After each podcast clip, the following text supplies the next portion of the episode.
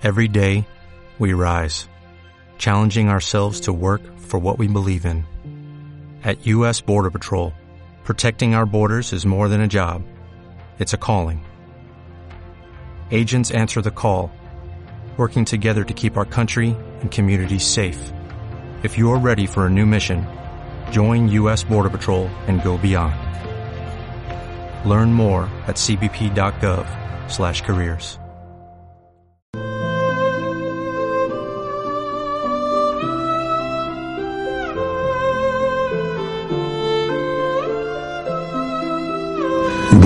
vamos a comenzar entonces esta meditación, que es eh, una meditación tradicional en las tardes del Viernes Santo. Nosotros eh, no estuvimos allí, no estuvimos al pie de la cruz, solamente estaba la Santísima Virgen, San Juan, María Magdalena y algunas otras mujeres. Sin embargo, gracias a la fidelidad de los testigos, eh, tampoco estaban en aquel momento con una grabadora o con un bolígrafo y tomando notas, pero que el acontecimiento quedó impreso en ellos con tanta fuerza que después pudieron recordar qué es lo que había dicho Jesús. Y gracias a eso, casi dos mil años después, pues podemos eh, no solamente recordar lo que el Señor dijo, sino extraer las lecciones de estas últimas palabras de Cristo que vendrían a ser como una especie de testamento, lo último que le quedaba por decir. A veces uno piensa que las cosas son casualidad, nunca es casualidad nada. Y el Señor dijo siete porque ustedes saben que siete es un número de los llamados números bíblicos. Tres, Santísima Trinidad, mejor dicho, primero el uno, unidad de Dios, tres, Santísima Trinidad, siete, diez y doce. Diez los mandamientos, doce los doce apóstoles, las doce tribus. Son los números bíblicos. Después del doce ya el siguiente sería el cuarenta. Es decir, que con estos números estaba queriendo decir Dios algo aparte de lo que decía por sí mismos. Estaba diciendo que ese era un mensaje perfecto, acabado. Cuando uno estudia el contenido de las siete palabras, siete palabras, siete sacramentos. Cuando uno estudia el contenido, mm, se da cuenta de que hay una especie de, itinerario de fuera adentro y de nuevo de dentro a fuera, como si fuera una pirámide, tres, tres y uno en el centro. Empieza de fuera adentro, de lo más exterior, la primera palabra, la primera palabra la va a dirigir Jesús a sus enemigos. Mejor dicho, se la va a dirigir al Padre, pero referida a los enemigos. Habla con el Padre, pero está hablando de ellos, de el exterior, de la periferia. Y le dice al Padre, perdónales que no saben lo que hacen. Eh, no era ni el momento fácil ni el tema fácil.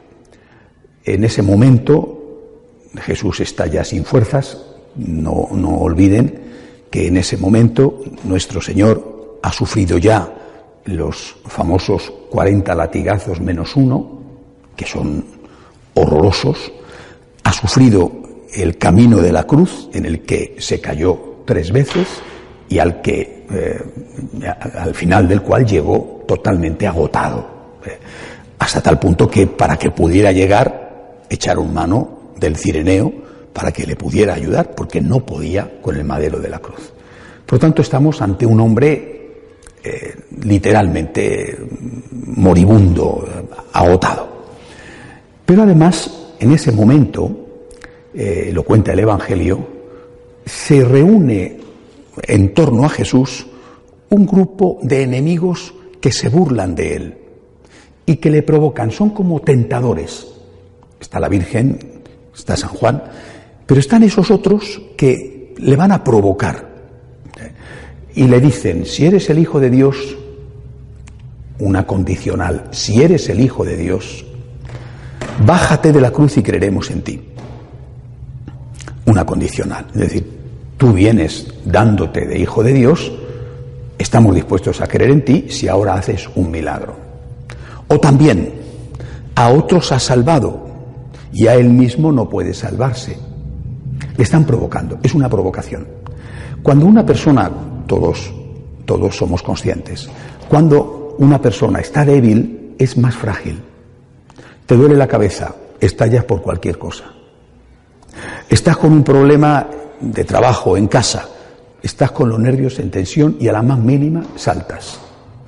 Y, y por eso, ni era el momento, estaba agotado el Señor, ni tampoco era eh, el ambiente y la circunstancia, porque aquellos estaban ensañándose en él. No solamente le habían conducido allí, sino que estaban terminando su obra a punto ya de morir, burlándose de él y provocándole. Tiene mayor mérito que el Señor, en lugar de reaccionar como seguramente hubiéramos reaccionado nosotros, con, esa famosa ley física de a toda acción le sucede una reacción equivalente y en el sentido contrario. Bueno, pues en lugar de eso, el Señor acoge toda la maldad, sin fuerza ninguna, se convierte en abogado defensor de aquellos que le están insultando. Es, es, seguramente uno de los momentos más impresionantes de la vida de Cristo, porque Él había dicho una y otra vez que había que perdonar al enemigo.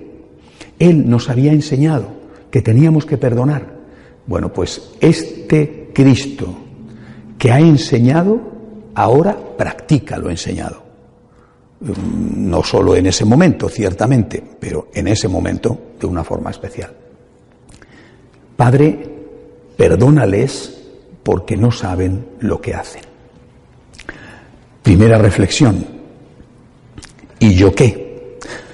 Porque no se trata de contemplar a Jesús, de oír a Jesús, de estar como si estuviéramos al pie de la cruz escuchándole.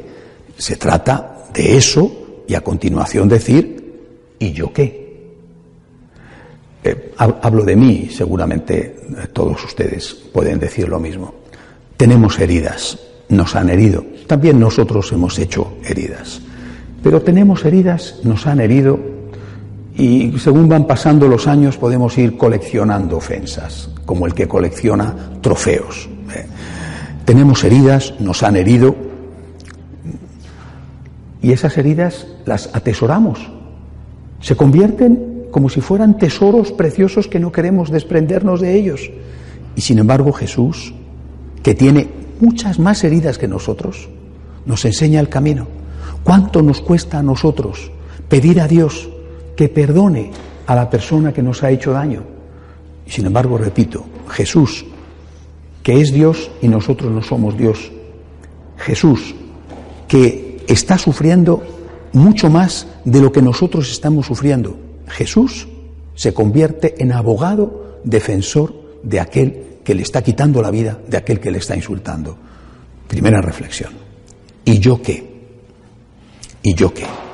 Si hiciéramos un breve repaso por nuestras heridas, sin tener que desmenuzar demasiado, solamente aquellas que surgen así al cerrar los ojos, ¿eh? ¿quién nos ha herido? Enseguida te vienen a la memoria algunas personas, algunos momentos. ¿Has rezado por tus enemigos? ¿Le has dicho alguna vez al Señor, perdónales? No saben lo que hacen. ¿Le ha dicho al Señor alguna vez, perdónales, tiene esta historia, esta ha sido su familia, este ha sido su itinerario, perdónales, no saben lo que hacen. Y yo, que soy la víctima, me ofrezco, Señor, como abogado suyo.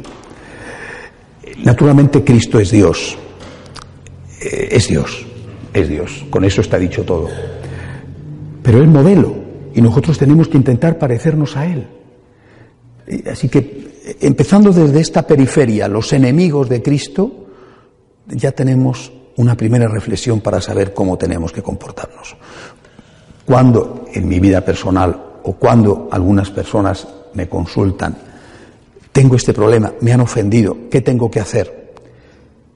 Tienes que perdonar, eres católico, pero es que es muy difícil. Sí, pero mira a Cristo en la cruz, mira lo que hizo, tienes que intentarlo, empieza por hacer aquello que el Señor dijo que hiciéramos. Rezad por vuestros enemigos. Lo que Él hace en la cruz. Rezad por vuestros enemigos. Vamos a hacer ahora un momento de oración en silencio. Vamos a hacerla para hacer un examen de conciencia de quiénes han sido, quiénes son todavía nuestros enemigos. Y vamos a aprovechar para rezar por ellos. ¿Quién te ha hecho daño? ¿Quién te ha decepcionado? ¿Quién te ha ofendido? ¿A ti o a uno de los tuyos? ¿Está cerca? ¿Quedó atrás en el pasado? ¿Ya no vive contigo? Pero todavía su herida sigue viva en tu corazón? Padre, perdónale. Yo también necesito ser perdonado. Eso lógicamente no lo dijo Jesús, porque él no necesitaba ser perdonado, pero sí nosotros. Padre, perdónale. Tú sabes, yo no sé si sabía lo que hacía o no sabía lo que hacía, pero por si acaso, Padre, perdónale. Yo también necesito ser perdonado. Hacemos un momento de oración en silencio.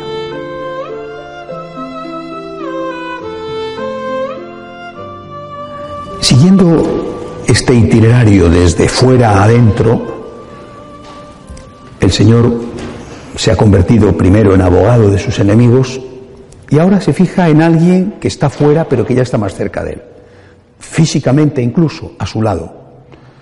A su lado tiene dos ladrones. Mm, decimos con la tradición que eran dos ladrones, nunca los romanos crucificaban a los ladrones. Eh, el, sacrificio de la cruz era la pena máxima y no se daba a los ladrones. Generalmente se daba a los criminales o a los terroristas, que el terrorismo de entonces para el romano eran los grupos que intentaban levantar al pueblo y buscar la libertad de las naciones que habían sido antes independientes, en este caso de Israel. No sabemos cuáles eran los, los crímenes de aquellos dos ladrones. Uno de ellos ni siquiera sabemos cómo se llamaba, el mal ladrón. El otro, en cambio, el buen ladrón, sí sabemos cómo se llamaba. Dimas, San Dimas, es el primer santo canonizado de la historia y canonizado en vida por el propio Cristo, que le dice, te lo aseguro, esta tarde estarás conmigo en el paraíso ha dado el Señor ya un paso más. Estamos subiendo la colina hasta llegar al centro. Y el Señor, con esta canonización, busca algo importante. Primero, eh, siempre Jesús es Jesús Maestro, eh, siempre enseña, incluso en estos momentos. Lo primero que intenta es decirnos que ni una sola obra buena quedará sin recompensa que hagamos lo que hagamos, cuando hagamos el bien, eso va a ser tenido en cuenta. Jesús, que dijo en una ocasión que ni un vaso de agua que se dé por amor a Él quedará sin recompensa, en este momento va a dar la mayor recompensa a una persona que le defiende. Primera lección, ni una sola obra buena queda sin recompensa. Tengámoslo en cuenta. Puede ser que no te lo agradezca nadie. Puede ser que incluso la persona beneficiada hasta lo vuelva contra ti, porque piense que ser bueno es sinónimo de ser débil y abuse de ti. Puede ser, puede ser, pero Dios es Dios. Y Dios sabe todo lo que has hecho. No solamente lo malo, sabe lo bueno. Y eso no quedará sin recompensa. Y dentro de esas obras buenas hay una que en ese momento era especialmente necesaria, la defensa de Cristo. Hay, por lo tanto, una obra buena que agrada especialmente al Señor cuando, sobre todo, es el momento en que lo necesita, la defensa. El que sale en su defensa. Eh, el mal ladrón se burlaba de él. El mal ladrón se convierte en una prolongación de aquellos enemigos que están mm, machacándole mientras él muere. Y sin embargo, alguien sale a defenderle. Esta defensa de Jesús es no solamente de aquel momento, también de ahora. ¿Cuántas veces escuchamos ataques a Cristo, a Él en su persona, blasfemias? Blasfemias en la televisión, blasfemias en películas, blasfemias en discursos, blasfemias en representaciones teatrales, blasfemias, ofensas a Cristo, por ejemplo, en exposiciones de cuadros o de fotografías. Esto es frecuentísimo. No sé si a lo mejor es tan frecuente aquí en este país, pero desde luego en Europa esto es muy frecuente. Amparándose con la capa de la libertad de expresión, blasfemias. No hace mucho, por ejemplo, en una ciudad de España, en Pamplona, un supuesto artista eh, hizo una exposición con formas consagradas que había ido robando según sus propias declaraciones, y en algún caso había grabado el momento en que la robaba, porque se acercaba a comulgar y tenía alguien que lo grababa y tomaba la comunión y después se la guardaba. Y así hizo una exposición pagada por el ayuntamiento de esa ciudad, sabiendo el ayuntamiento de esa ciudad, por supuesto un ayuntamiento en manos de la extrema izquierda, una exposición donde ponía con formas consagradas las formas en el suelo, ponía pederastas, como si la relación entre formas consagradas y pederastia fuera una relación directa. A Cristo le ofenden todos los días. ¿Y quién le defiende? ¿Quién defiende a su Santa Madre? Mm, ¿Cuántas personas conocemos que insultan a la Virgen y que piensan que eso agrada a Dios, porque creen que eh, el amor que nosotros tenemos a la Virgen le resta amor a Cristo. Y la insultan. Eh, seguramente no tienen el deseo de ofender al Señor, pero lo hacen. ¿Y cuántas personas insultan a la Iglesia? Todavía más frecuente, que habrá naturalmente pecados en la Iglesia o en los eclesiásticos, mejor dicho, o en los laicos, que, no puedan justificarse de ningún modo, pero se parte de un hecho para ir al todo y atacar a la Iglesia en cuanto tal. Incluso hay instituciones que tienen como principal objetivo acabar con la Iglesia. ¿Dónde están los que defienden a Cristo, a la Virgen, a la Iglesia? ¿Dónde están? La mayoría de los católicos hacen como hicieron aquellos apóstoles, huir, silencio, cobardía. Y muy pocos son los que dicen, aquí estoy yo, soy católico. Si a Cristo le coronas de espinas, a mí también. Quiero compartir con Cristo su suerte. Si es Él tiene corona de espinas, ponme a mí también alguna. Si le das bofetadas, dame a mí también alguna. Yo comparto la suerte de Cristo. Y esto lo hizo no un apóstol, lo hizo un ladrón, un criminal. Y este gesto de defensa le vale la mayor de las recompensas, la vida eterna. Por tanto, primera lección, hay recompensa por cada obra buena y hay una recompensa especial por aquellos que defienden a Cristo, a la Virgen, a la Iglesia. Tercera lección, hay vida eterna. El Señor que está a punto de morir y que no tiene tiempo para ni bromas ni engaños, nos dice con toda claridad, hay vida eterna. Él lo había dicho, Él lo había anunciado, al tercer día resucitaré, pero es que en este momento Él se lo dice a este hombre. No está ni para engañarle a Él, ni para engañar a los demás, ni supuesto para engañarse a sí mismo. Hay vida eterna, te lo aseguro, esta tarde estarás conmigo en el paraíso. Por supuesto, la gran prueba de la vida eterna es la resurrección de Cristo, pero ya esto nos anticipa hasta qué punto el Señor estaba seguro de que sí había vida eterna y de que la muerte no es el final. También sobre esto, lo mismo que en la primera palabra, una meditación. ¿Defiendo yo a Cristo? ¿Defiendo a la Iglesia? ¿Me preparo? El púgil se prepara. El futbolista se prepara, el atleta se prepara, el médico se prepara, el abogado se prepara y el defensor de Cristo se prepara. ¿Cómo?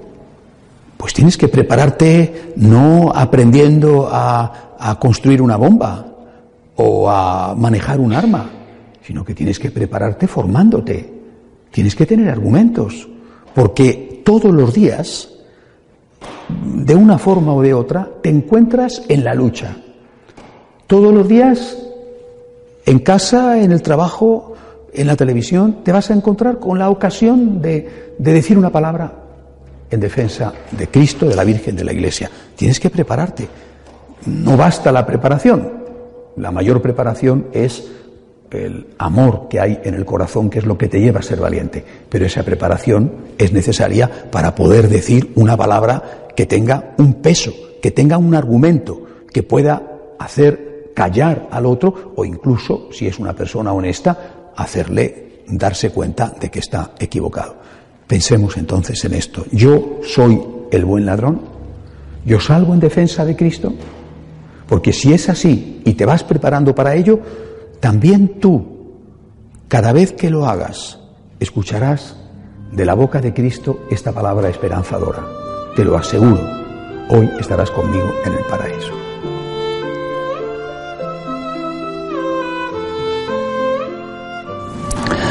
Con la tercera palabra en la cruz, el Señor da un paso más hacia adentro. Ha empezado por lo exterior, los enemigos, convirtiéndose en su abogado, Después a este extraño convertido en amigo, en defensor, y ahora llega a lo más próximo que tiene, su mamá, la Virgen María. Y va a hacer algo que no le debió de resultar fácil a la Virgen. Ella, no es, no es difícil comprenderlo, estaba muy mal. Estaba viendo cómo moría su hijo, su hijo único. Cómo moría torturado, no moría plácidamente en una cama, que ya es horrible, sino que estaba viendo cómo le mataban. Eh, hay que ponerse en la piel y en las entrañas de una madre para entender el momento difícil. Su hijo sin duda le había pedido anticipadamente que estuviera allí para sostenerle a él. Eh, esa labor de la Virgen que había hecho durante toda la infancia de llevar al niño en sus brazos, ahora había que hacerla, pero no con el niño, sino con el hombre moribundo. La Virgen sostiene a Jesús, la criatura sostiene al Creador. La obra sostiene a su Hacedor. Pero eh, lo que probablemente la Virgen no esperaba es que Jesús se desprendiera de ella. Ya iba a perderlo todo y le quedaba solamente eso. Y en ese momento tenía por un lado que pensar en ella, quién la iba a cuidar, y por otro lado tenía un encargo que hacerle. Eh, cuando el Señor se dirige a San Juan y le dice a San Juan, ahí tienes a tu madre, está dándole a Juan una tarea, cuida de ella, cuídala. Es mi tesoro más valioso, cuídala.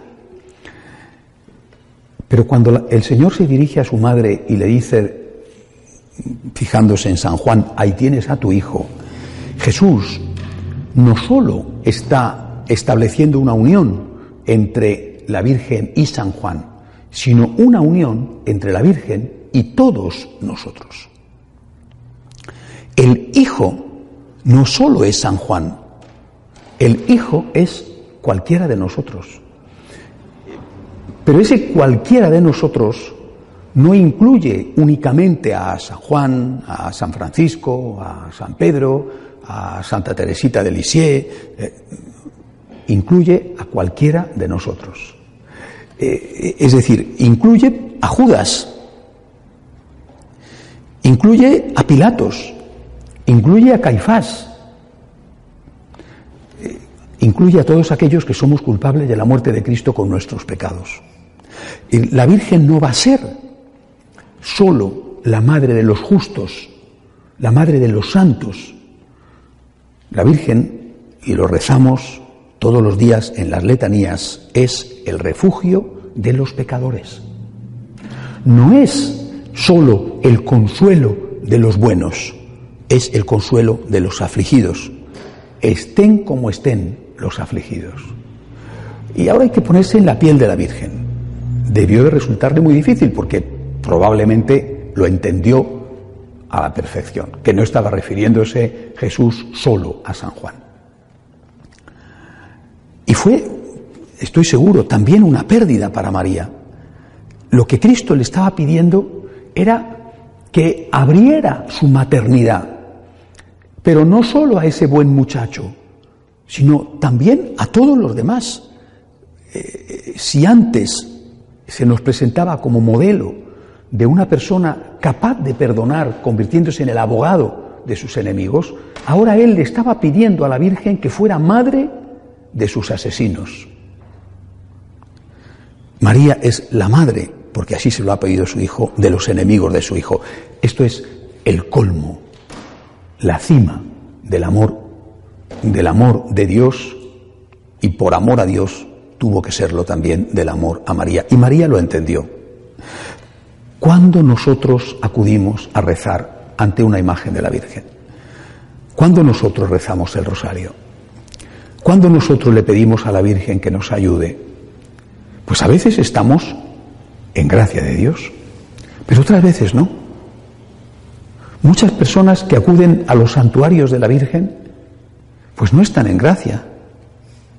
Incluso hay, hay eh, datos que, que confirman que la Virgen ha hecho milagros a personas que estaban en pecado y que ese pecado tenía que haberles separado de Dios. De hecho, el pecado les estaba separando de Dios, pero no les había separado de la Virgen.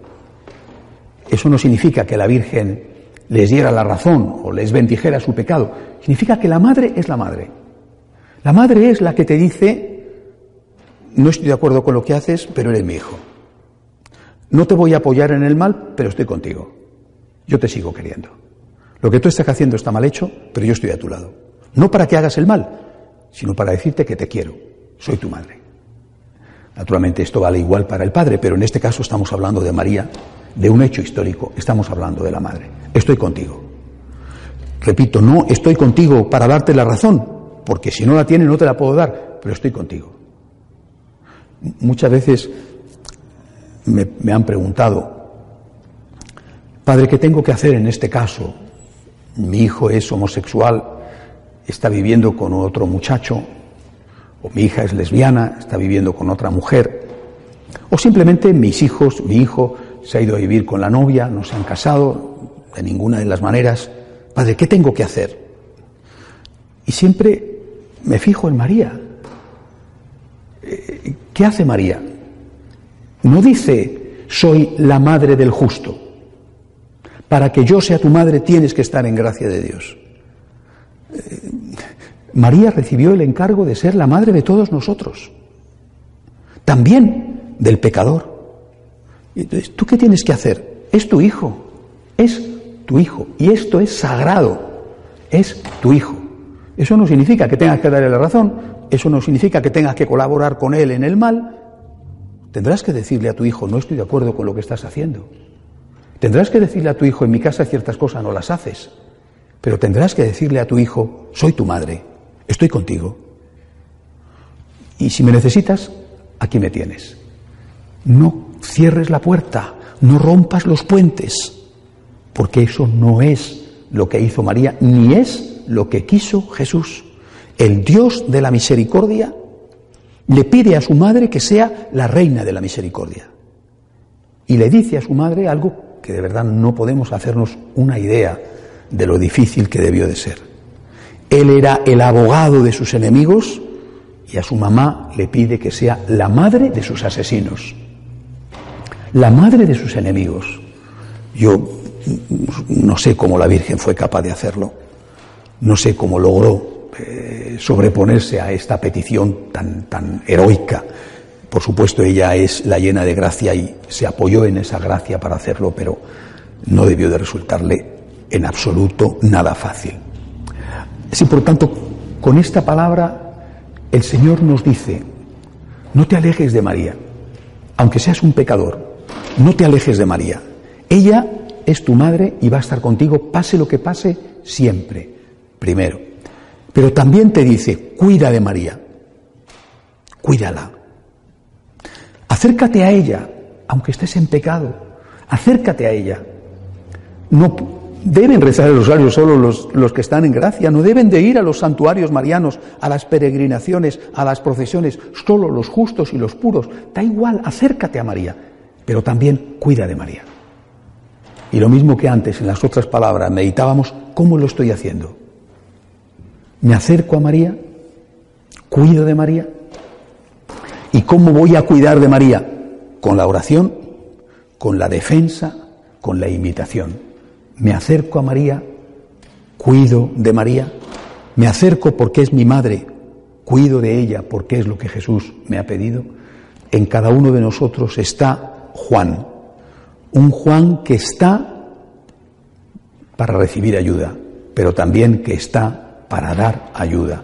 Si antes decía que la defensa del Hijo le valió a Dimas, el buen ladrón, el convertirse en San Dimas, ahora hay que decir que Jesús mucho más premiará y premia a la defensa que hagamos de su madre. Hacemos un momento de oración en silencio para meditar precisamente sobre cuál es nuestra relación con María.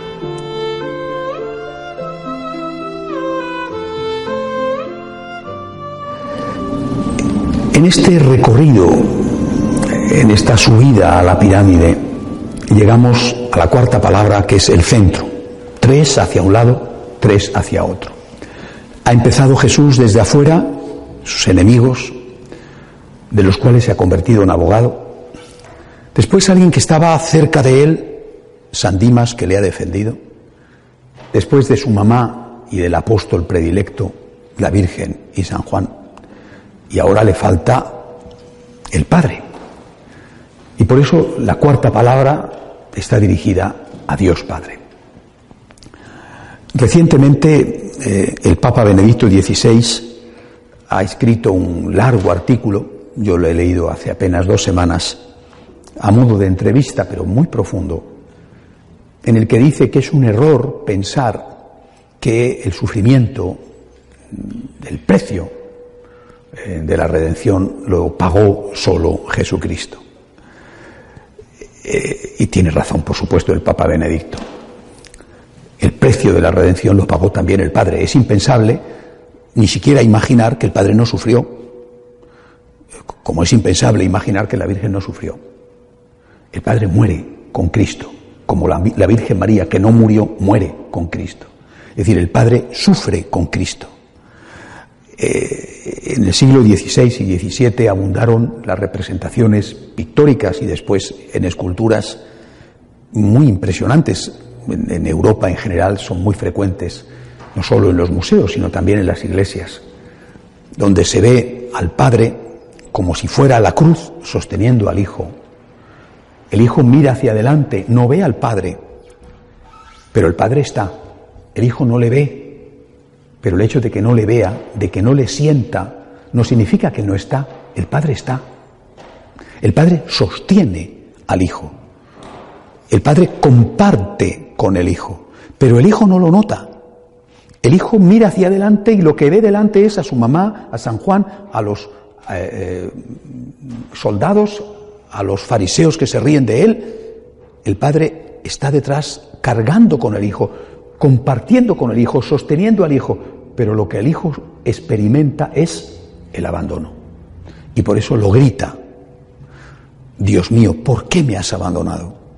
Y tenía que ser así, porque esta experiencia de Cristo, que en teología se llama la kenosis, es una palabra griega, que significa el sufrimiento absoluto, el abandono absoluto, eh, el, el culmen del sufrimiento del Señor, y que se produce, como ya he dicho, en un momento en que físicamente está destrozado, a punto de morir.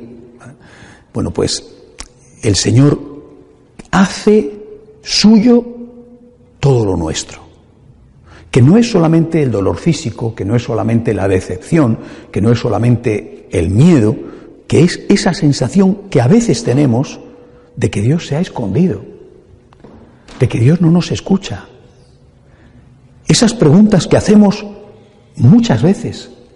Dios mío, ¿dónde estás? ¿Dónde te encuentras? ¿Por qué no me oyes?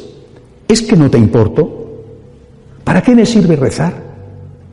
¿Para qué me ha servido estar toda la vida a tu lado? ¿Por qué permites esto? Que a veces no son cosas que nos afectan directamente, sino que afectan a seres queridos. Señor, ¿por qué pasa esto? Es el silencio de Dios. Pero ese silencio, y esta es la lección, no es un silencio real. Es un silencio aparente, pero para Jesús es un silencio real. Cristo está, Dios está en tu vida, pero tú no lo notas. Lo que tú experimentas es que Dios no está. Lo que tú experimentas es el silencio de Dios, el abandono de Dios. Dios no está. Y no es verdad, pero es lo que tú experimentas. Es como cuando vas al médico y el médico te dice, eh, esto que tiene usted no, no, le tiene que doler tanto. Y tú dices, pues serán sugestiones mías o será que, que, soy un maniático o que soy un exagerado, pero le aseguro a usted que me duele. Pues, pues esto es igual. Eh, Dios estaba, el Padre estaba con Cristo, pero Él no lo experimenta. Y a nosotros nos sucede continuamente. Después, yo lo he visto muchas veces en mi vida, a veces poco después, en otras ocasiones mucho después, dices, madre mía, qué plan el de Dios, que aquello tenía que ser así, porque de no haber sido así hubiera sido peor. Pero en ese momento que sucedía, no entendías. Y Dios permitió incluso que una persona te hiciera mal, que si lo hizo mal fue porque esa persona quiso, no porque Dios lo quiso, pero Dios lo permitió, porque de ahí tenía que salir un bien mayor. Y un bien mayor para ti, que eras la víctima. Así que cuando meditamos en este momento, vemos la figura ausente pero presente del Padre, que sostiene al Hijo sin que el Hijo lo note, y el Cristo, que no experimenta al Padre y que le dice, ¿dónde estás? La kenosis de Jesús es nuestra kenosis, es nuestro momento de máximo dolor. Y también cada uno de nosotros tiene su memoria y su historia. Y cada uno de nosotros ha tenido, tiene y probablemente tendrá muchos momentos en los cuales le hemos preguntado o le preguntaremos a Dios, ¿dónde te has escondido? ¿Por qué permites esto? Eh, esta palabra de Cristo es simplemente una expresión de su dolor, de su angustia, de su oscuridad. Aquí no hay una respuesta como en las otras tres palabras, porque la respuesta las va a dar Jesús en las siguientes palabras pero simplemente es una expresión. Jesús ha querido mostrarnos cuál es su corazón, mostrarnos cuál es el abismo de su sufrimiento. Ha querido decirnos, soy como tú, te entiendo. Lo que tú está pasando yo lo he pasado y más, porque tú eres un hombre y yo soy Dios. Y el abandono de Dios por Dios es más profundo y más difícil de entender que el abandono de producirse de Dios por el hombre. El Señor ha querido simplemente decirnos, sé de qué va, te entiendo, y lo mismo que yo he hecho tienes que hacer tú. Y ahora nos dirá qué es lo que hay que hacer. Pero en esta palabra simplemente abre el cielo. Y ese cielo no es un cielo luminoso, es un cielo oscuro, es la noche oscura de Dios. Y en ese cielo está instalado Cristo y está instalado el Padre. Y nos dice, desde mi experiencia, puedo servirte de ejemplo para lo que tú tienes que hacer. Y ahora nos dirá qué es lo que tenemos que hacer. Pero tenemos que darle gracias, porque ha querido beberse el cáliz de la amargura hasta el final. Este era el cáliz que se le presenta al Señor en el huerto de los olivos. Este era el cáliz. Este era el cáliz que cuando Él lo intuye le lleva a sudar sangre. Este era el cáliz. Te sentirás abandonado no solamente por los hombres, te sentirás abandonado por tu Padre. Te sentirás, No serás abandonado, sino te sentirás abandonado, que para efectos prácticos era lo mismo. Porque Jesús lo que experimenta es el abandono, aunque ese abandono no fuera real. Pero para él sí era real. Te sentirás abandonado. Solamente un, un detalle importantísimo. El Señor que quiso que Jesús pasara por este abandono, que Dios experimentara a Dios lejos de él, lo cual es increíble. No quiso, sin embargo, que a Jesús le faltara su madre. La, la, Virgen sí que estaba, era su apoyo. Por eso les decía antes, la Virgen es refugio de pecadores. Estés como estés, aunque fueras el mayor criminal de la historia, que no lo eres, en la Virgen vas a encontrar siempre el puerto seguro.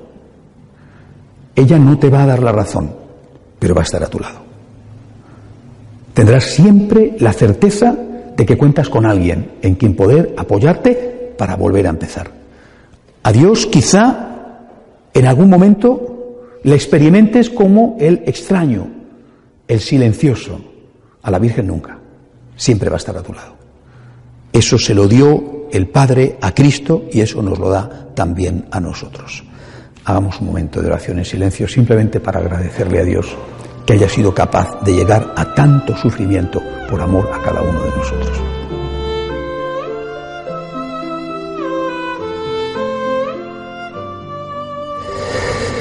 El Señor ha subido la pirámide. En la cúspide de esa pirámide estaba el Padre, su relación con el Padre. Antes estaba la Virgen y ahora empieza a bajar la pirámide, las otras tres palabras que quedan. Y la primera de esas palabras, que va a ser la quinta, habla de sí mismo. Tengo sed. Está haciendo una expresión física. ¿eh? Estaba desangrado. Había perdido, no sé, toda su sangre, evidentemente no, pero mucha sangre por los 39 eh, latigazos, por el camino de la cruz, por los clavos, estaba desangrado. Y cuando pierdes sangre, te da muchísima sed, aparte de otras circunstancias. Estaba realmente, desde el punto de vista físico, sediento y pide beber. Pero siempre la Iglesia ha interpretado esta palabra de Jesús como un clamor de su corazón, no solo como un clamor de su cuerpo, como un clamor de su corazón. Tengo sed. ¿De qué? Tengo sed de amor. El Cristo que acaba de decir, Dios mío, ¿dónde estás? nos pide a nosotros, ¿me puedes ayudar tú? Tengo sed de amor, tengo sed de ti, te necesito, te necesito. Eh, el Señor ha abierto el cielo y nos ha mostrado que a veces ese cielo es noche oscura y que Él ha pasado por eso. Y ahora sigue mostrándonos el cielo, pero ahora es el cielo de su alma con respecto a nosotros. Te necesito, te necesito es un Dios mendigo. En la kenosis se muestra como un Dios débil, lo mismo que en Belén, un Dios débil. Y ahora se muestra como un Dios mendigo, como un Dios pobre. Te necesito. Por favor, ayúdame. Tengo sed de ti. Te necesito. ¿Dónde? En el sagrario. ¿Dónde? En el pobre. Te necesito. Eh, eh, hemos perdido la fe y yo creo que esta es la causa de todo. Hemos perdido la fe. Si tuviéramos fe, si tuviéramos fe de verdad, fe católica de verdad, ¿cómo podría ser que no acudiéramos a estar con Cristo? Recuerdo que una vez leí un comentario que había hecho un pastor protestante, luterano, y decía, yo no les entiendo a ustedes los católicos, porque nosotros los protestantes no creemos en la presencia real de Jesús en la Eucaristía. No creemos en eso. Pero si creyéramos en eso, no saldríamos de la iglesia en todo el día. ¿Está Jesús ahí? Ustedes dicen que está Jesús ahí. Y ustedes dicen que ustedes creen que está Jesús ahí. ¿Y ustedes no van a estar con Él? ¿Ustedes no van a acompañarle? Ustedes dicen que pueden comulgar. ¿Y ustedes no van a comulgar? Y decía este pastor protestante, yo no les entiendo a ustedes los católicos. Porque dicen que tienen una fe que después en la práctica no se ve. Y la Iglesia tiene que amenazar, sancionar con el pecado mortal la obligación de ir a misa el domingo. Y ustedes dicen que son creyentes en la presencia real de Cristo en la Eucaristía. Y decía esto, es decir, si yo creyera en lo que ustedes creen, no saldría de la iglesia, me tendrían que arrastrar fuera. Porque yo quiero estar con Jesús, yo amo Jesús. Yo quiero estar con Él, porque le amo. Y si yo creyera que Él está en el sagrario, yo de ahí no me movía.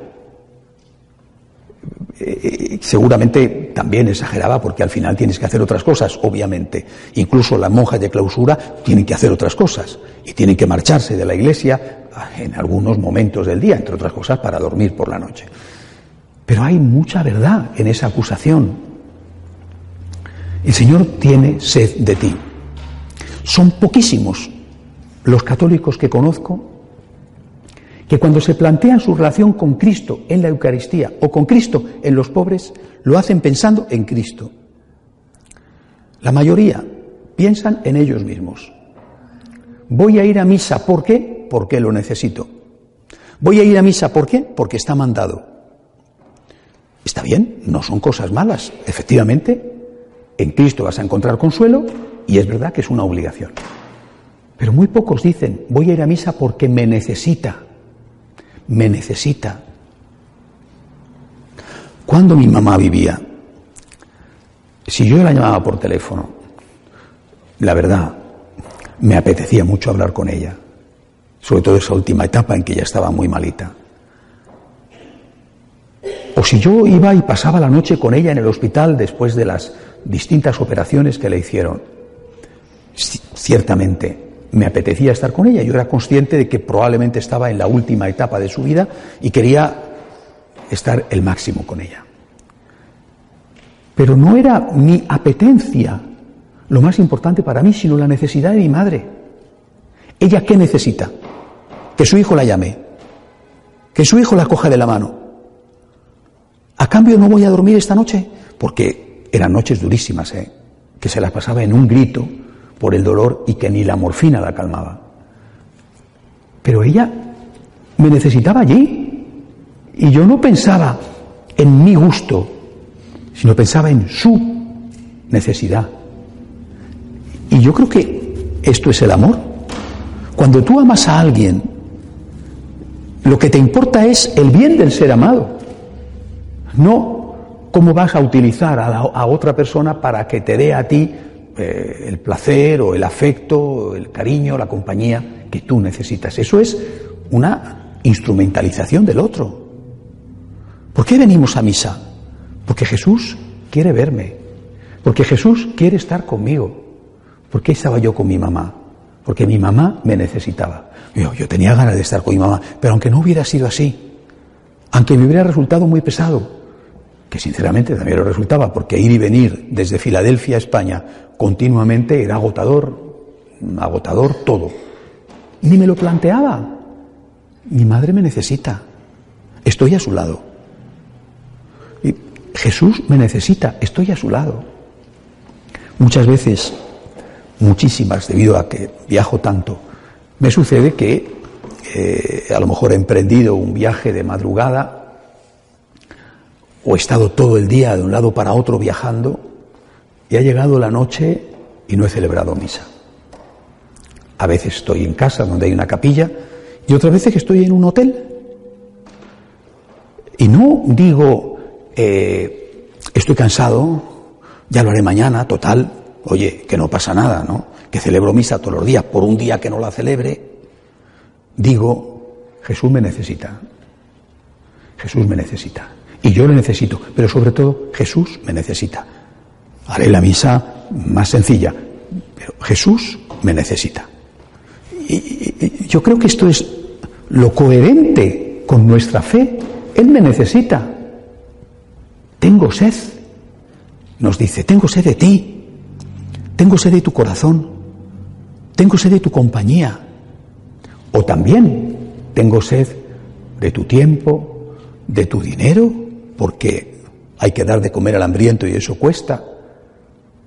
Tengo sed de tu perdón, no en Él, pero sí en el prójimo que necesita que le perdonemos. Tengo sed de ti. Este es el corazón de Jesús, que no solamente nos dice confía en mí, sino que nos dice te necesito a ti, tengo sed de ti. También, por lo tanto, otro momento de, meditación. Acudo a Jesús pensando en Jesús. Soy consciente de que me necesita. Soy consciente de que me espera como el enamorado que es y de que me espera en el sagrario y que me espera en el pobre. Soy consciente de que Él tiene sed de mí y acudo por lo tanto a darle lo que Él necesita de mí o solo me acerco cuando soy yo el que le necesito a Él.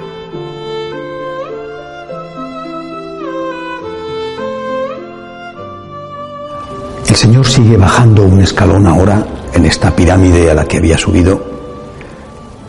Y si antes nos había mostrado el abismo de sufrimiento de su alma, cuando experimenta lejos a Dios y después la necesidad que tiene de nosotros, ahora nos dice cuál tiene que ser nuestra respuesta, porque es su respuesta.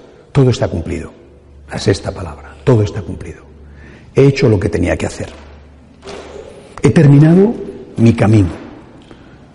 He recorrido no solamente la encarnación, no solamente la vida oculta en Nazaret, no solamente la vida pública, no solamente los milagros, las enseñanzas, he recorrido hasta el final, la meta. He llegado a dar la vida. Todo está cumplido. He terminado.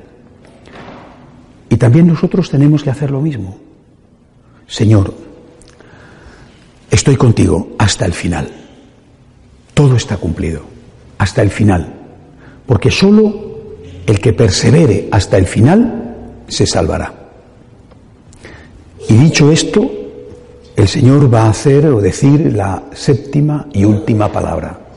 Va a decir, Padre, en tus manos encomiendo mi espíritu. Ha empezado con la primera palabra hablándole al Padre convirtiéndose en el abogado defensor de sus enemigos. Padre, perdónales. Ahora termina hablándole de nuevo al Padre.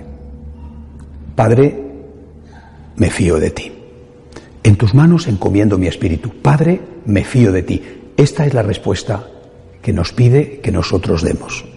Padre, me fío de ti. En tus manos encomiendo mi espíritu. He hecho todo lo que tenía que hacer. Y ahora termino diciéndote, confío. La primera palabra por la cual Jesús se hace hombre es esta palabra. Cuando la Virgen le dice al ángel, aquí está la esclava del Señor, hágase mí según tu palabra. Me fío, el fiat de María, me fío. La última palabra es la misma que la primera, me fío, me fío. Empieza la historia con un confío en ti, dicho por la Virgen. Termina la historia con un confío en ti, dicho por Jesús en presencia de la Virgen. Me fío. Esta es la palabra, esta es la respuesta. El Señor nos ha dicho, esto es lo que tú estás sufriendo. Tienes una enfermedad, has perdido un ser querido, tu familia se rompe, te han decepcionado, tienes miedo, no tienes trabajo, lo que sea. Tú estás sufriendo, no sabes dónde está Dios, yo sé de qué va esto. No te pienses que no te entiendo, más que tú, más que tú. Y sin embargo, lo que yo he hecho es lo que tú tienes que hacer. Yo me fío de ti. Cuando el Señor se aparezca en tantas ocasiones, pero al menos en aquellas que sabemos que son aprobadas por la Iglesia, a Santa Margarita María o a Santa Faustina Kowalska, va a decir justamente esto. Sagrado Corazón de Jesús, en vos confío. Divina Misericordia, en ti confío. Fíate. Empieza la historia con un fiat, termina la historia con un fiat. Y esa tiene que ser también nuestra historia. En lo bueno y en lo malo, Señor, estoy contigo. Yo me fío de ti. Yo confío en ti. En tus manos he puesto mi espíritu. Tú eres mi juez. Tú eres mi salvador. Si fracaso, fracaso contigo. Y no me importa. Si muero, muero contigo. Y no me importa. Prefiero ser desgraciado contigo a feliz sin ti. Porque sin ti no se puede ser feliz. Prefiero apostar por ti y equivocarme a apostar contra ti y acertar, porque sé que apostar contra ti ya es fracasar. Por eso, estas siete palabras, este discurso mezclado con lágrimas, con sangre, con, con sufrimiento, este discurso solemne, esas últimas palabras de Cristo en la tierra, después volverá a decir algo, pero ya será el Cristo resucitado, también serán palabras dichas en la tierra, pero ya será el resucitado el que hable. Estas palabras son grandes tesoros que cada año meditamos para intentar aplicarlas a nuestra vida y que se convierten en un itinerario personal. Me fío, me fío de ti, me fío. No entiendo, me fío. Te escucho tu sufrimiento, te escucho decirme, tengo sed, te escucho decir, apóyate en mi madre que es tu madre. Te escucho decir, si me defiendes estarás conmigo en el paraíso. Y te escucho decir que lo mismo que tú has perdonado, yo tengo que perdonar. Y termino diciéndote lo que tú has dicho. En lo bueno y en lo malo estoy contigo. Señor, cuando te entiendo, me fío. Y cuando no te entiendo, tiene mucha más mérito mi fe. Y también te digo, Señor, me fío. Digámoselo al Señor con el corazón, porque Él merece y está esperando que se lo digamos.